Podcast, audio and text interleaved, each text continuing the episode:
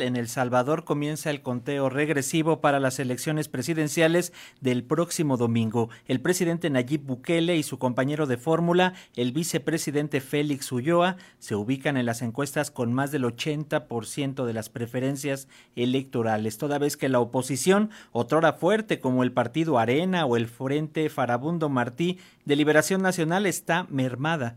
Los candidatos que contenderán contra Nayib Bukele son Manuel Flores del Frente Marabun el Frente Marabundo Martí de Liberación Nacional, Joel Sánchez de Arena, Luis Parada de Nuestro Tiempo, José Renderos de Fuerza Solidaria y Mariana Murillo de Fraternidad Patriota Salvadoreña, pero ninguno cuenta con la popularidad del actual mandatario.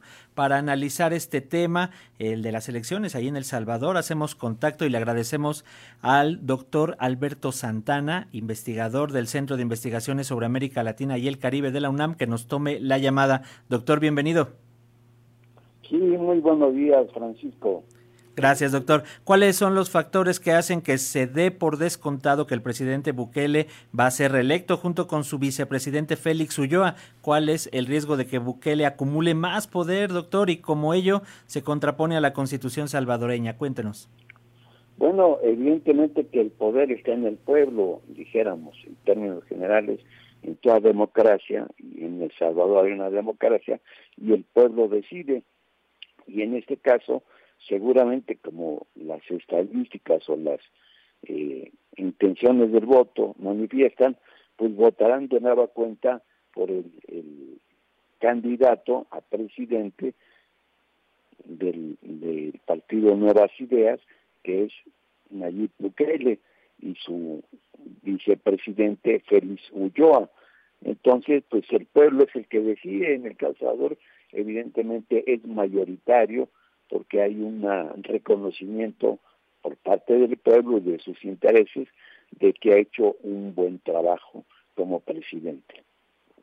Y por eso seguramente lo van a votar, como ha sido y se ha demostrado que es la tendencia que se manifiesta al favor de Bukele. ¿Y qué está pasando con la oposición allá en El Salvador, doctor? ¿Por qué se encuentra tan mermada o qué debería o cómo debería de reconstruirse? Pues eh, más bien debería desaparecer, más bien no de reconstruirse, porque eh, el FMLN, que digamos formalmente es de izquierda y Arena, que son los principales partidos, junto con Nuevas Ideas, que es la ultraderecha de El Salvador, fueron muy corruptos durante su época de, administración y están muy desprestigiados en ese país. Y el pueblo pues no vota por ellos. Entonces reconstruirlos va a ser muy difícil cuando el caso de Bukele y, y su consenso que tiene la mayoría del pueblo pues se manifiesta porque haya continuidad en, continuidad en ese gobierno o sea, básicamente ese es el asunto y porque una de las premisas de que de Bukele desde que fue alcalde en un poblado cerca de San Salvador que es Cuscatlán, pues era el combate a la corrupción, un poco igual que en México con López Obrador, ¿no?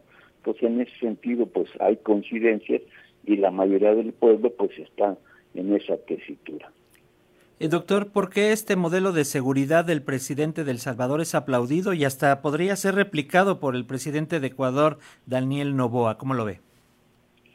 Pues eso es una crítica que han hecho eh, algunas voces en, en, El Salvador y en el mundo, ¿no? Sobre esa política del presidente Bukele, donde se pone como prioridad los derechos humanos de los que han sido victimarios y no de las víctimas y entonces eh, hay una tendencia pues a reivindicar los derechos humanos de los victimarios y no de quienes han sufrido y en este caso el pueblo es el que ha sufrido. Hoy recientemente yo estuve en El Salvador, pues es un lugar que ya pacíficamente uno puede recorrer las calles y hay una plena seguridad y el pueblo eso lo sabe. Entonces, por eso es la elección y por eso no están al disgusto con que las llamadas maras, la delincuencia organizada, los sicarios, pues estén recluidos en esa prisión especial.